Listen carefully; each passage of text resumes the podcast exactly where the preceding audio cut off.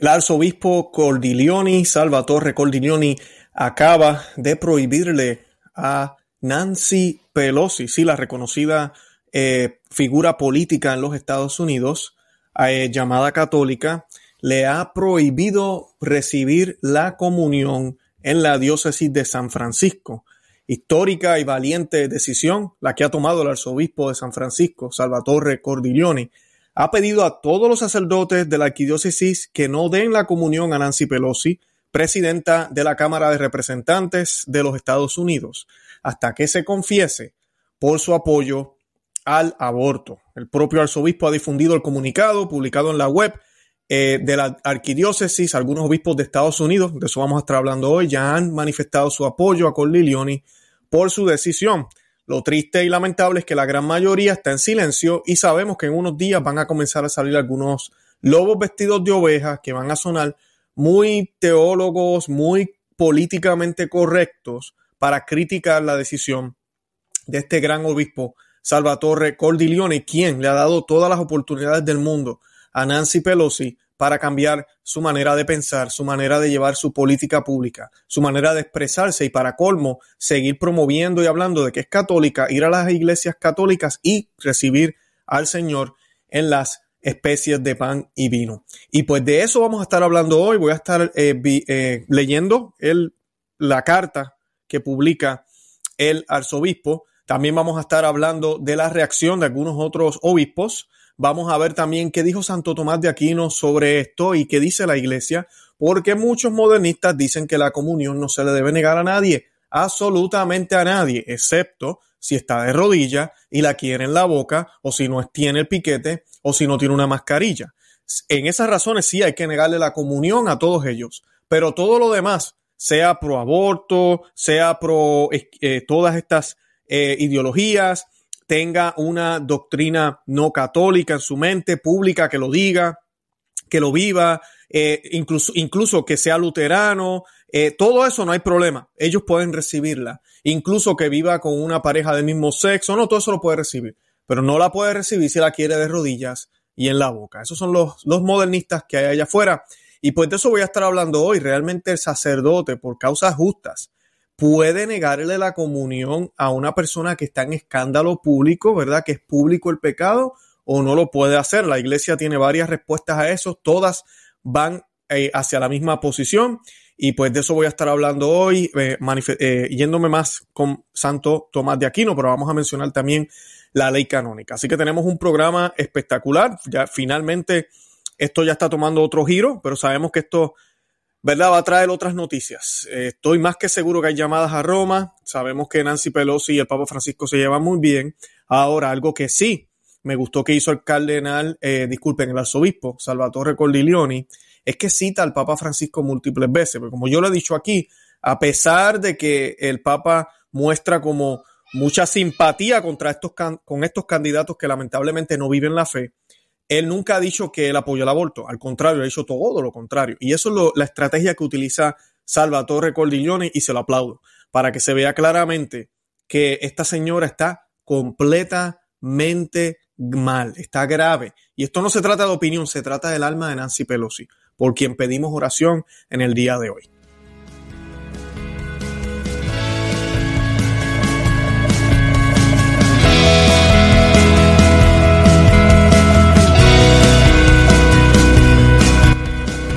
Bienvenidos a Conoce, Ama y Vive tu Fe. Este es el programa donde compartimos el Evangelio y profundizamos en las bellezas y riquezas de nuestra fe católica.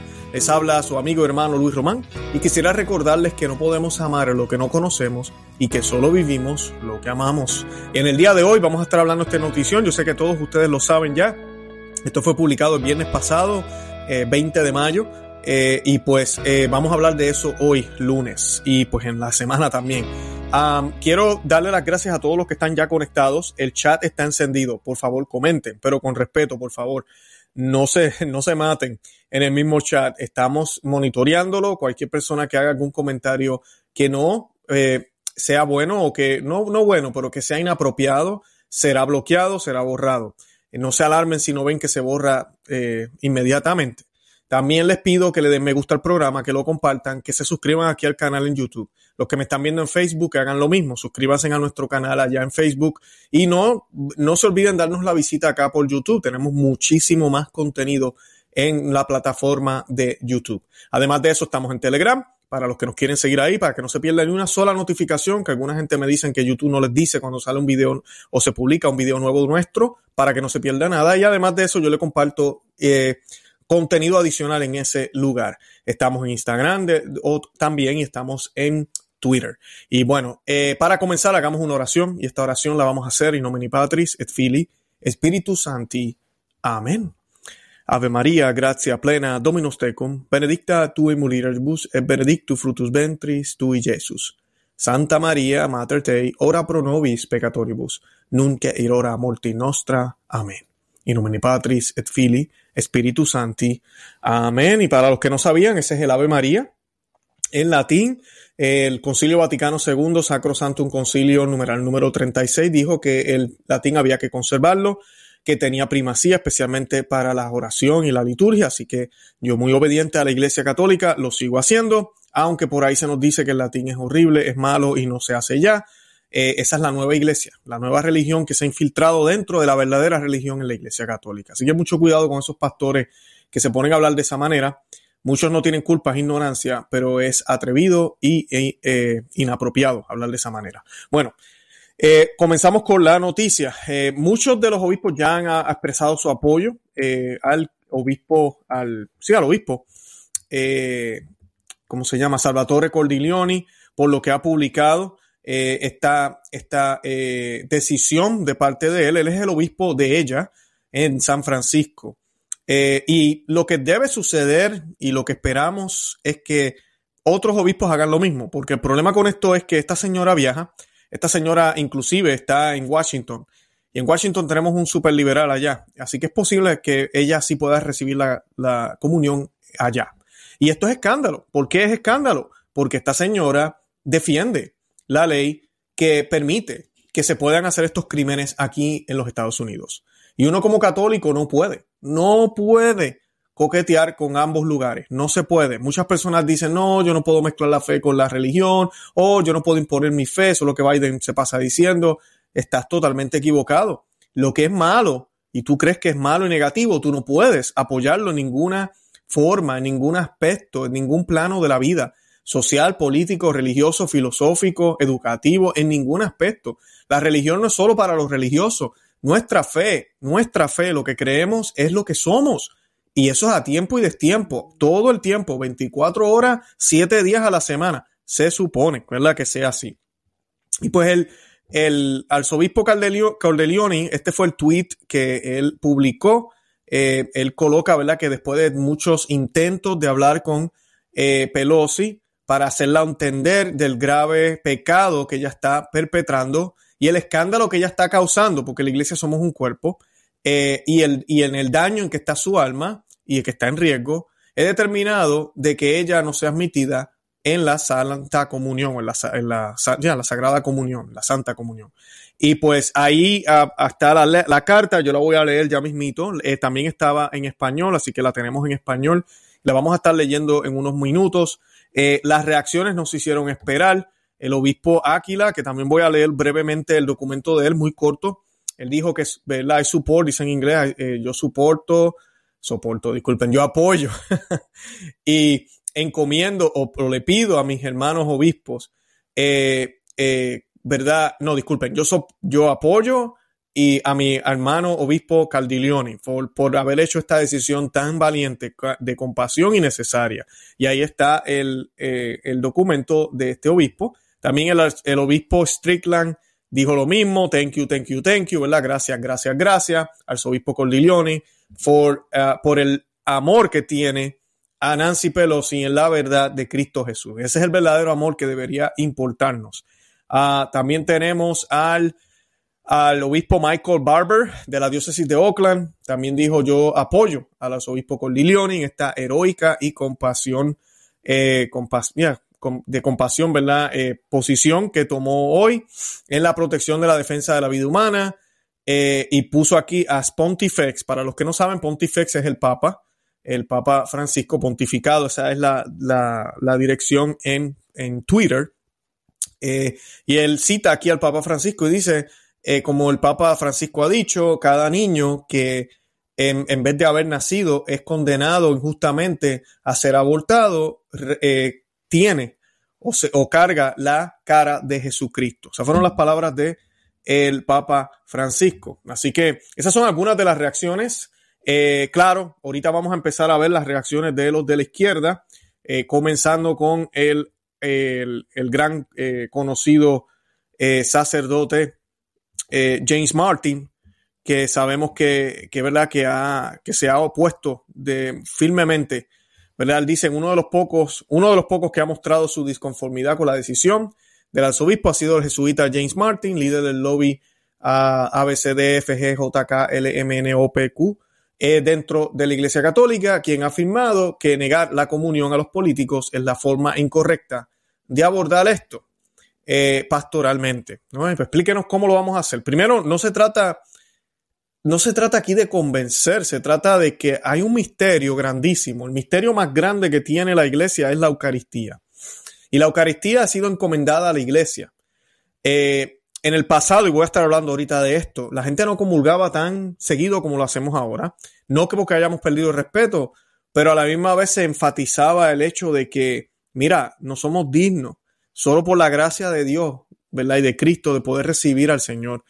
Y había mucho cuidado. Luego, cuando ya la iglesia empieza un poquito a, permitir a los laicos a comulgar ya diariamente, todavía se, se, sigue enfatizando lo que San Pablo nos dice en las Sagradas Escrituras, que aquel que recibe la Santa Eucaristía de forma indigna come y bebe eh, su propia condenación. Por eso yo siempre les digo a la gente, no te creas que porque estás en pecado mortal, al recibir la Eucaristía quedas limpio. Al contrario, estás cometiendo un grave pecado, porque estás recibiendo al Señor indignamente.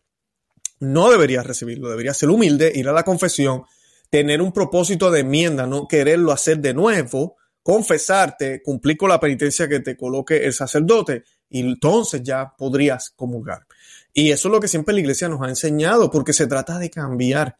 No se trata de que yo le voy a dar todo, es como decir, te voy a dar el diploma, te voy a dar todos los títulos y después comienza a pasar los exámenes, a ver si puedes con la clase, a ver si entendiste los conocimientos. No, tú tienes que pasar por todo ese proceso. Yo te voy a ayudar en todo lo que yo pueda ayudarte, pero tú tienes que pasar por ese proceso. Y cuando ya estés preparado y listo para recibir ese título, recibir eh, todos los honores que conlleva ese esfuerzo, además de eh, haber estudiado y haber pagado con ese precio, ¿verdad? De, del esfuerzo, entonces vas a poder recibir ese título. En el caso de la Eucaristía, el Señor nos las da, Él, estuvo colgado en la cruz, eh, es gratuita en cierto sentido, porque Él fue el que pagó el precio, pero, pero, no podemos jugar con esto, esto es sagrado y Él nos da una guía desde el Antiguo Testamento y se llaman los mandamientos, los mandatos, la ley del verdadero amor, que se le llama caridad, se le debe decir, la caridad la verdadera caridad que yo debo tener con todos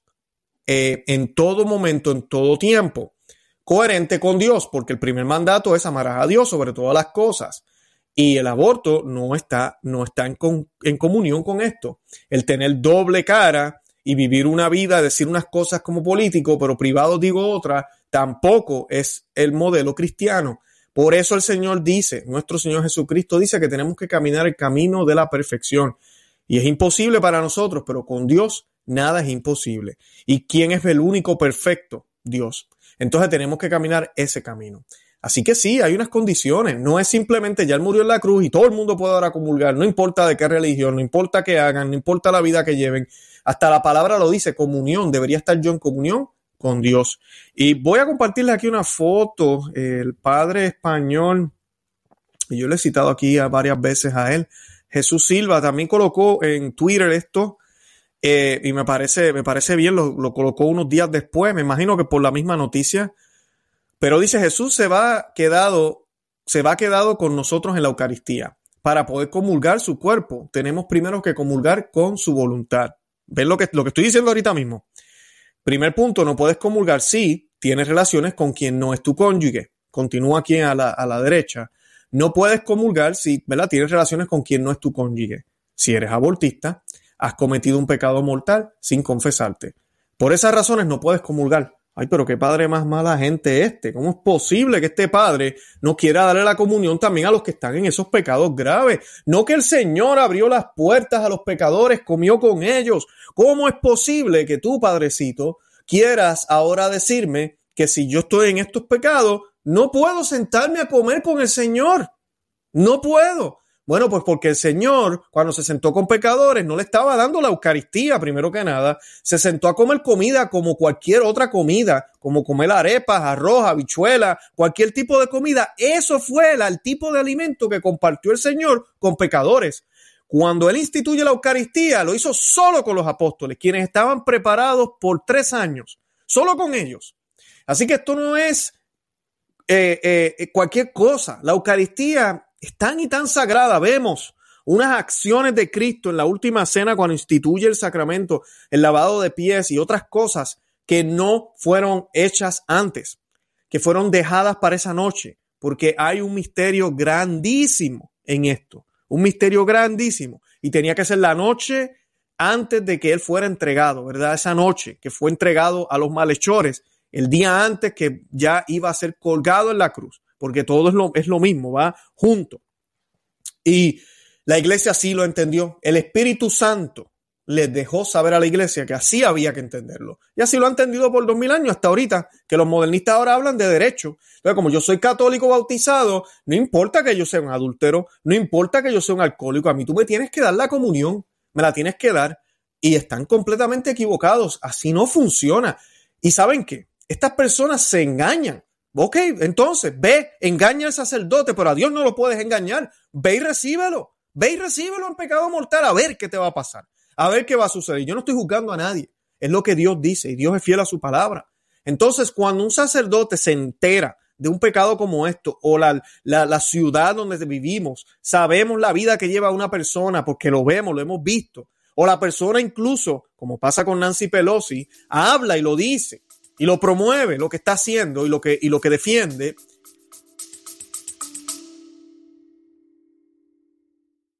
Hola, es Arelis. Gracias por escucharme. Bienvenida a mi podcast Mentalidad de Girasol. Este podcast es un viaje, un viaje que te va a ayudar a ti y que me va a ayudar a mí Espero crear una gran comunidad y espero que con mis vivencias y experiencias, mis desaciertos y aciertos y mi luz y oscuridad, yo pueda hacerte entender que no estás sola. Yo voy a ti, yo voy a mí, no te quites.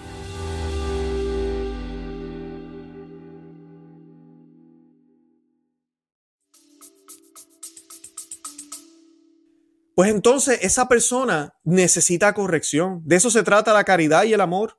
Entonces el sacerdote tiene un deber, porque el sacerdote entonces pecará de omisión, no tan solo por, por darle la comunión y dejarlo así como si nada, eso es problema de ellos, ah, eso es entre ellos y Dios.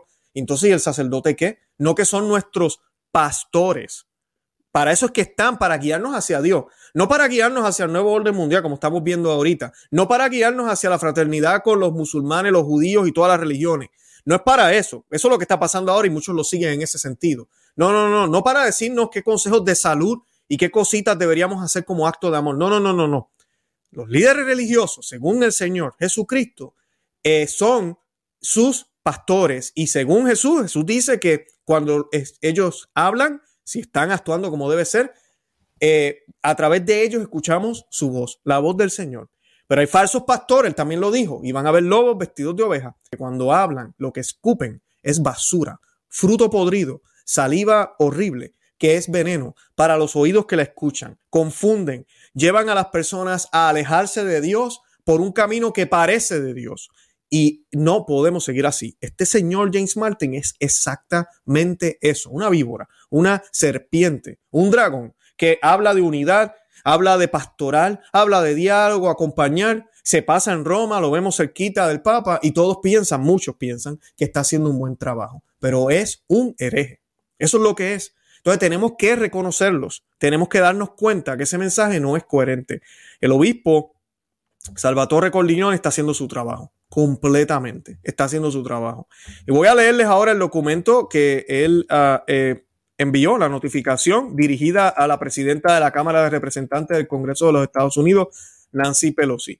Y me encanta porque él utiliza el lenguaje de los de ahora, todos de ahora, no está hablando de documentos antiguos, no estoy diciendo que no tienen que ver nada, porque es que todo hay una continuidad, pero bien importante esto porque los modernistas no quieren escuchar nada más, pues ok, pues utilicemos lo que ellos dicen que es la única dogma que existe ahora. Y miren cómo comienza.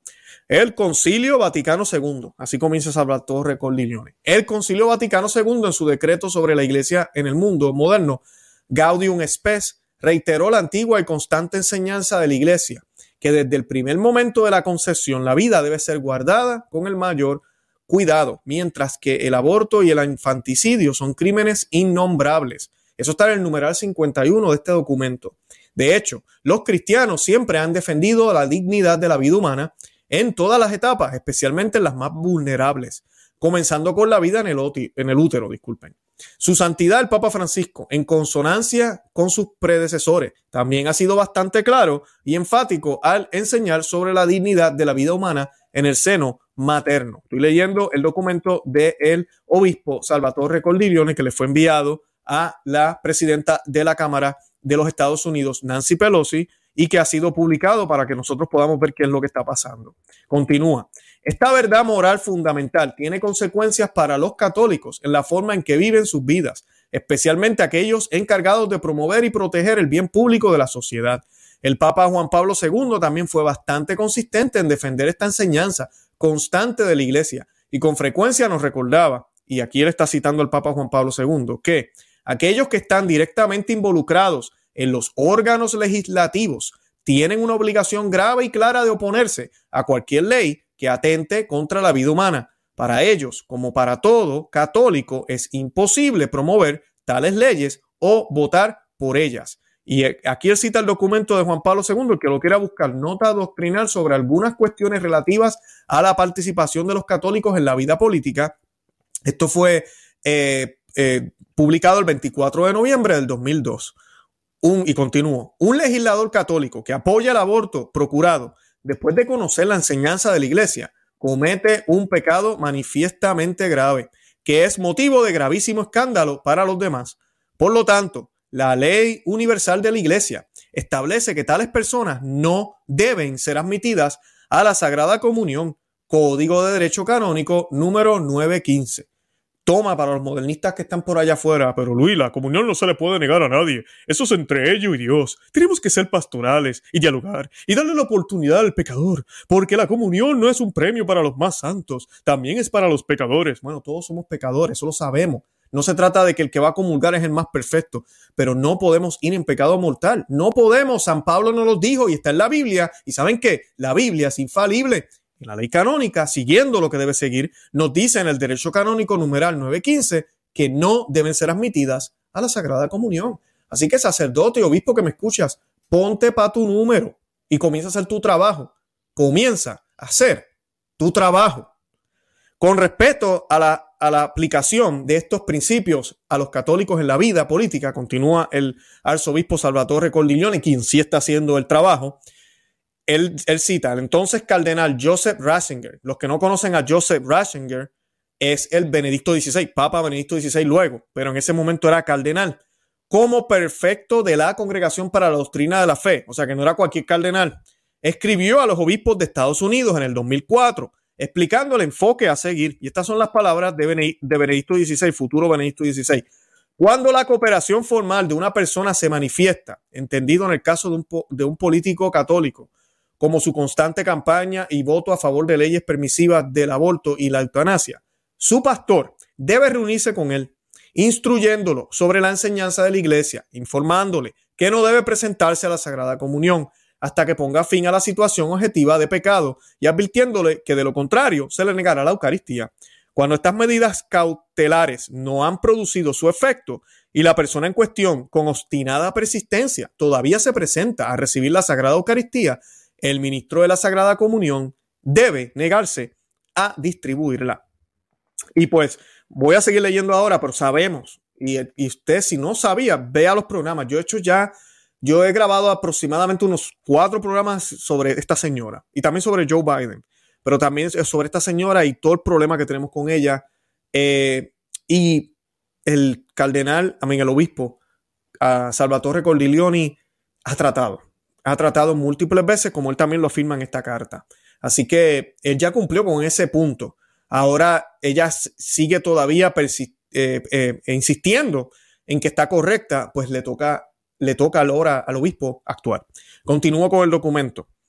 Dice el obispo Salvatore Cordiglioni, esta carta fue dirigida a Nancy Pelosi, fue enviada a ella privadamente, luego ha sido publicada. Dice, al esforzarme por seguir esta dirección, le agradezco el tiempo que me ha dado en el pasado para hablar sobre estos asuntos. O sea que ellos han hablado.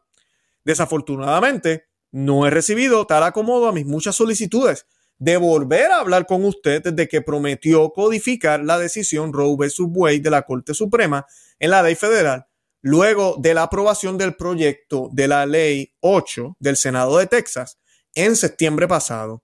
Es por eso que le comuniqué mis preocupaciones a través de una carta del 7 de abril del 2022 y allí le informé que si no repudiaba públicamente su defensa del derecho al aborto o si no se abstenía de referirse a su fe católica en público y recibir la Sagrada Comunión, no me queda más remedio que hacer una declaración de acuerdo con el canon 915, que no debe ser admitido a la Sagrada Comunión. Como no ha repudiado públicamente su posición sobre el aborto, Continúa el, arzobispo Salvatore Cordiglione dirigiéndose a Nancy Pelosi, como no ha repudiado públicamente su posición sobre el aborto y continúa refiriéndose a su fe católica para justificar su posición y recibir la Sagrada Comunión, ese momento ha llegado. Por lo tanto, a la luz de mi responsabilidad como arzobispo de San Francisco, de estar preocupado por todos los fieles cristianos confiados a mi cuidado, y está citando el canon 383, eh, artículo 1, que habla de la responsabilidad de los pastores, dice el arzobispo, por medio de esta comunicación estoy notificándole por la presente que no debe presentarse para la Sagrada Comunión. Y si lo hace, no debe ser admitida a la Sagrada Comunión hasta el momento en que repudie públicamente, hasta el momento en que repudie públicamente su defensa de la legitimidad del aborto y confiese y reciba la solución de este pecado grave en el sacramento de la penitencia. Y pues eh, más claro no podía ser, ¿verdad? Dice, tenga en cuenta que estoy listo para continuar nuestra conversación en cualquier momento y continuaré ofreciendo oración y ayuno por usted. También pido a todos los fieles de la Arquidiócesis de San Francisco que oren por todos nuestros legisladores, especialmente los legisladores católicos que promueven el aborto, procurando, procurado, disculpen, para que con la ayuda y bajo la guía del Espíritu Santo experimenten una conversión de corazón en este gravísimo asunto y la vida humana puede ser protegida y fomentada en cada etapa y condición de la vida. Dado en San Francisco a los 19 días del mes de mayo en el año del Señor 2022. Ese es el documento que el obispo, eh, eh, ¿cómo se llama? Salvatore Cordiglioni le envió a Nancy Pelosi. Que el Señor lo bendiga. Está haciendo su trabajo. Va a ser atacado que el Señor lo proteja. Yo creo que posiblemente lo van a cambiar de sitio para que no moleste a esta señora, porque estoy seguro que han llamado a Roma como mil veces. Eh, lo van a mover, van a decir alguna cosa, alguna excusa. Ojalá que no lo destituyan. Veremos a ver. Porque van a empezar a manifestarse también arzobispos y obispos diciendo o hablando de que, ay, esa no es la manera que deberíamos hacer las cosas, eso no es pastoral. Y pues es errado, ya como mencioné al principio. El arzobispo eh, Samuel Estica, Áquila, disculpen, en apoyo del arzobispo de San Francisco, Salvatore Cordiglioni, también sacó un documento y pues eh, dijo, dijo eh, algunas cosas. Dijo en una carta a la arquidiócesis de San Francisco, la notificación oficial enviada a la portavoz Pelosi y una carta adicional enviada a los sacerdotes de la arquidiócesis. El arzobispo Cordiglioni articula claramente la enseñanza de la iglesia sobre el aborto y detalla los extensos esfuerzos que hizo para dialogar con eh, la eh, con la presidenta eh, de la Cámara Pelosi y explica las razones canónicas y pastorales de esta decisión. Y el arzobispo Samuel Aquila alienta a los fieles de la arquidiócesis de Denver, en este caso, a leer estas comunicaciones y eh, dice, apoyo y felicito a mi hermano obispo por tomar esta decisión valiente, compasiva y necesaria. Sé que el arzobispo Cornelio es un pastor con el corazón y la mente de Cristo, que verdaderamente desea guiar a otros hacia el amor, la misericordia y la promesa de salvación eterna de Cristo.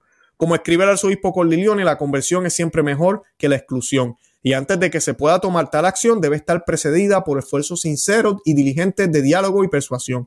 Ha hecho todo lo posible para tratar de evitar este paso. Como he escrito anteriormente, y el arzobispo Cordiglione también deja en claro, este problema no se trata de política o simplemente de hacer cumplir las reglas de la iglesia, sino más bien de amor, amor por el individuo y amor por toda la comunidad. Ese es el verdadero amor. Continúa el arzobispo, la enseñanza de la iglesia es clara y en cuanto a las personas que ponen en peligro su alma, si se separan de Dios a causa de un pecado grave y luego reciben la Santísima Eucaristía de manera indigna. Si la iglesia los ama de verdad, como los ama, entonces es más que apropiado llamarlos de nuevo a una relación íntima con cada persona de la Trinidad a través del arrepentimiento antes de recibir el cuerpo y la sangre de Jesús de una manera que arriesga su salvación eterna. Jesús, al comenzar su ministerio, llama a la gente a arrepentirse y creer. Eso está en Marcos 1.15. Y cuando esa persona es una persona pública, el amor a la comunidad significa protegerse del escándalo y la confusión y permitir que otros sean llevados al pecado si no ven el problema abordado de manera adecuada y compasiva. Continúa, anima a los fieles de la arquidiócesis de Nembe, incluidos nuestros propios líderes políticos, a leer las cartas escritas por el arzobispo Corliriones y pedir al Espíritu Santo con un corazón abierto que aclare cualquier duda o confusión que tengan sobre este tema y conducirte a una relación más íntima y plena con Jesús. Lo que Pedro, ¿verdad? San Pedro y los apóstoles dijeron a las autoridades y los que estaban en el poder de su día, es necesario obedecer a Dios antes que los hombres. Hechos 5, 29. Esto sigue siendo válido hoy. Y él sigue, ¿verdad? Continúa pidiendo oración. Es, un, es importante este apoyo porque muchos están callados y el, y el silencio otorga. Ahora, en la historia hay antecedentes en la historia de quienes participan en este tipo de, de, pecado público. El más famoso, y esto viene de tiempo, estamos hablando en el siglo IV, eh, uno de los más famosos ejemplos es el de San Ambrosio, obispo de Milán, que bautizó al teólogo Agustín de Hipona, ¿verdad? A, San Agustín, que más tarde se convertiría en una de las figuras más influyentes de la historia cristiana eh, en, el mundo. Teodosio dio órdenes, miren lo que pasó, que condujeran una masacre en la ciudad portuaria de Tesalónica, en la que murieron siete mil ciudadanos. En una carta en la que pedía a Teodosio que asumiera la responsabilidad de sus acciones, Ambrosio, San Ambrosio escribió, ¿Estás avergonzado, oh emperador? Le puso esta pregunta. Este es el emperador, el hombre más poderoso. Y de él, él no, le, no le permitió eh, comulgar ni regresar. Hay muchas pinturas, famosas pinturas, donde él no le permite la entrada a la iglesia, como se dice que sucedió. Eh, esa siempre fue la postura de, de la iglesia, ¿verdad? Del 1208 al 1214, el Papa Inocencio III pidió a los obispos que colocaran a Inglaterra y Gales bajo interdicto o provisión que prohibía la realización de todos los sacramentos, incluida la Eucaristía, excepto el bautismo y la confesión de los moribundos. Se decía que la razón de este acto extremo era que el rey Juan había rechazado al candidato eh, de Inocencio para el importante cargo del arzobispo de Canterbury. Eh, o sea que el, Papa había hecho una decisión y el rey se, puso en el medio. Y solo por eso, miren cómo tan serio era, como el rey representa al pueblo, entonces, bueno, pues entonces el pueblo ahora paga la, el pueblo y él pagan las consecuencias a menos que se arrepientan. A principios del siglo XX, los obispos irlandeses se pronunciaron en contra de los continuos actos de violencia que surgían también en, Irlanda, que se oponían al trago al Tratado Anglo-Irlandés de 1921 que estableció el Estado Libre de Irlanda y puso fin a la Guerra de Independencia de Irlanda. En una carta publicada el 22 de octubre de 1922, los obispos irlandeses negaron la absolución y la comunión a los irregulares, utilizando la violencia contra la autoridad legítima del gobierno. ¿Se fijan? Y puedo seguir, hay muchísimos ejemplos de cómo la iglesia ha ejercido este poder. Eh, y Santo Tomás de Aquino nos explica, porque muchos dirán, pero ¿cómo es posible pues estamos hablando de pecados públicos. Santo Tomás de Aquino, yo les voy a leer este pedacito brevemente de la Suma Teológica en la tercera parte, cuestión 80, artículo 6, que es el que yo utilizo siempre cuando hablamos de estos temas. Eh, dice, al hablar de pecadores, estas son las palabras de Santo Tomás de Aquino, hay que distinguir, algunos en efecto son ocultos, mientras que otros son manifiestos, o por la evidencia de los hechos, como son los usureros públicos y los rateros públicos, o por sentencia de un tribunal eclesiástico civil pues bien, a los pecadores públicos no se les debe dar la sagrada comunión aunque la pidan. Entonces, Santo Tomás de Aquino, por ahí los que dicen, uy, pero qué poco pastoral, no dialogan. El, el doctor de doctores, el doctor angélico, nos dice exactamente esto. Él continúa y cita ahora a San Cipriano. Dice, por lo que San Cipriano escribe, por la estima en que me, tienes, has querido pedirme mi parecer sobre los cómicos y sobre este gran mago que que, afincado entre vosotros, continúa todavía ejerciendo su vergonzoso arte. Si debe darse a estos la sagrada comunión, como a los demás cristianos, pienso que desdice de la majestad divina y de la doctrina evangélica el dejar contaminar la santidad y el honor de la iglesia con esa peste tan torpe y tan infame. Uf, si San, Cipriano estuviera vivo ahorita, lo estuvieran eh, hablando de cismático, eh, este tipo odia a la iglesia, se volvió loco, ¿cómo es posible? Pero Dios comía, Jesús comía con pecadores, ¿cómo es posible? Bueno, dejen de estar interpretando lo que Jesús hacía. Jesús siempre pidió arrepentimiento y conversión, y como mencioné al principio del programa, cuando se sentó a comer con pecadores, no era la Eucaristía lo que estaba repartiendo, era comida como cualquier otra comida. La Eucaristía fue solo a los apóstoles y luego los apóstoles siguieron instituyendo este sacramento a quienes realmente estaban conversos, a quienes realmente confesaban a Jesús como su Salvador, a quienes estaban sujetos a la obediencia de la iglesia y hacían las cosas como deben ser, seguían los mandatos de Dios. Dice Santo Tomás de Aquino, pero si los pecadores no son notorios, ahora vamos a hablar de los que no se conoce el pecado, pero si los pecadores no son notorios, sino ocultos, no se les puede negar la sagrada comunión cuando la piden, puesto que a todo cristiano, por el mero hecho de estar bautizado, se le admite a la mesa del Señor, no se le puede privar de su derecho, sino es por una causa manifiesta, o sea, que se sepa el gran pecado. Pero en esta iglesia modernista, por ejemplo, hace unos meses y años podríamos decir, hemos estado viendo que parece que es un pecado notorio y un pecado público el arrodillarse al frente del ministro o del sacerdote para recibir la comunión. Parece que es un pecado mortal el querer recibir al Señor en la boca. Entonces se les niega. Se les niega. Se les niega la comunión a la gente en ese caso, eh, contradiciendo lo que la iglesia siempre ha enseñado, lo que, lo que dice incluso aquí Santo Tomás de Aquino, que todo cristiano, si el pecado no es conocido, por el mero hecho de estar bautizado, se le admite a la mesa del Señor. Y claro, usted y yo tenemos la responsabilidad de saber y tenemos que hacer un examen de conciencia si estamos realmente en disposición para recibir al Señor.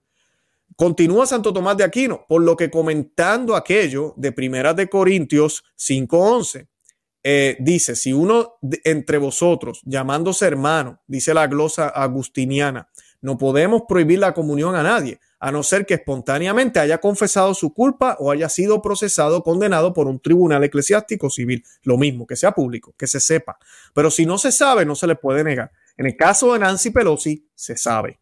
Se sabe, se ve, lo habla, lo celebra, lo promueve, lo dice y lo dice. Y esto es un grave problema.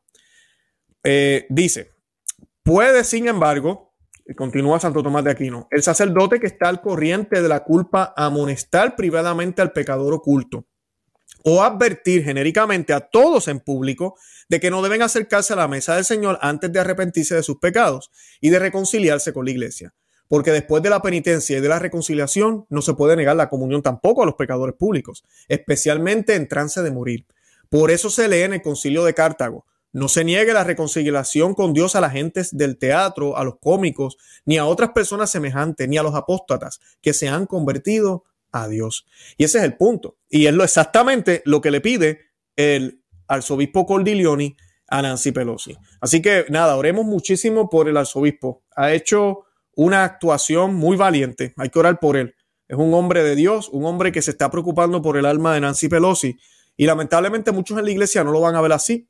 Ustedes saben cómo estamos decontaminados ahora y pues tenemos que orar por él. Y sobre todo, oremos por el alma de Nancy Pelosi para que se dé cuenta que como católica está llamada a hacer algo desde ese gran poder que tiene en la política, de poder ejercer ese poder dignamente para Dios, primero para Dios, no para los hombres, para Dios, y servirle a los hombres a la luz de Dios. Así deberíamos ser siempre. Y si al mundo le molesta, pues entonces, mira, los católicos no podremos estar en la política entonces, porque ya el mundo está tan contaminado, porque así sea. Pero no podemos apostatar. No podemos negar nuestra fe cuando estamos allá en el Senado, en la Cámara, en las oficinas, en los lugares de trabajo y cuando salimos somos los más católicos. No se puede. Esto es hipocresía y más todavía si esas acciones conllevan a otros y facilitan a otros el poder caer en pecados graves. Y no tan solo eso, sino que atenta contra la vida de los que no se pueden defender. Así que esto es, esto es grave. Así que démosle gracias a Dios por esta acción y oremos por, por, por esto, para que el Señor le dé fuerza al obispo y para que Nancy Pelosi ojalá se arrepienta y no comience porque sabemos que va a contestar, va a decir algo sobre, sobre estas declaraciones. Yo los invito a que se suscriban al canal, Conoce, Ama, Vive tu Fe, a también a que nos sigan por Perspectiva Católica con Luis Román. Estamos en Telegram para los que me quieran seguir por ese medio. los enlaces están todos en la descripción. También tenemos los miembros cristeros para los que nos quieran apoyar. Eh, pueden ver ahí los detalles de cómo nos pueden apoyar. Y estamos también en todas las plataformas de eh, redes sociales como Facebook, Instagram y Twitter. Y nada, de verdad que los amo en el amor de Cristo y Santa María, ora pro nobis. Que Dios me los bendiga. Bye bye.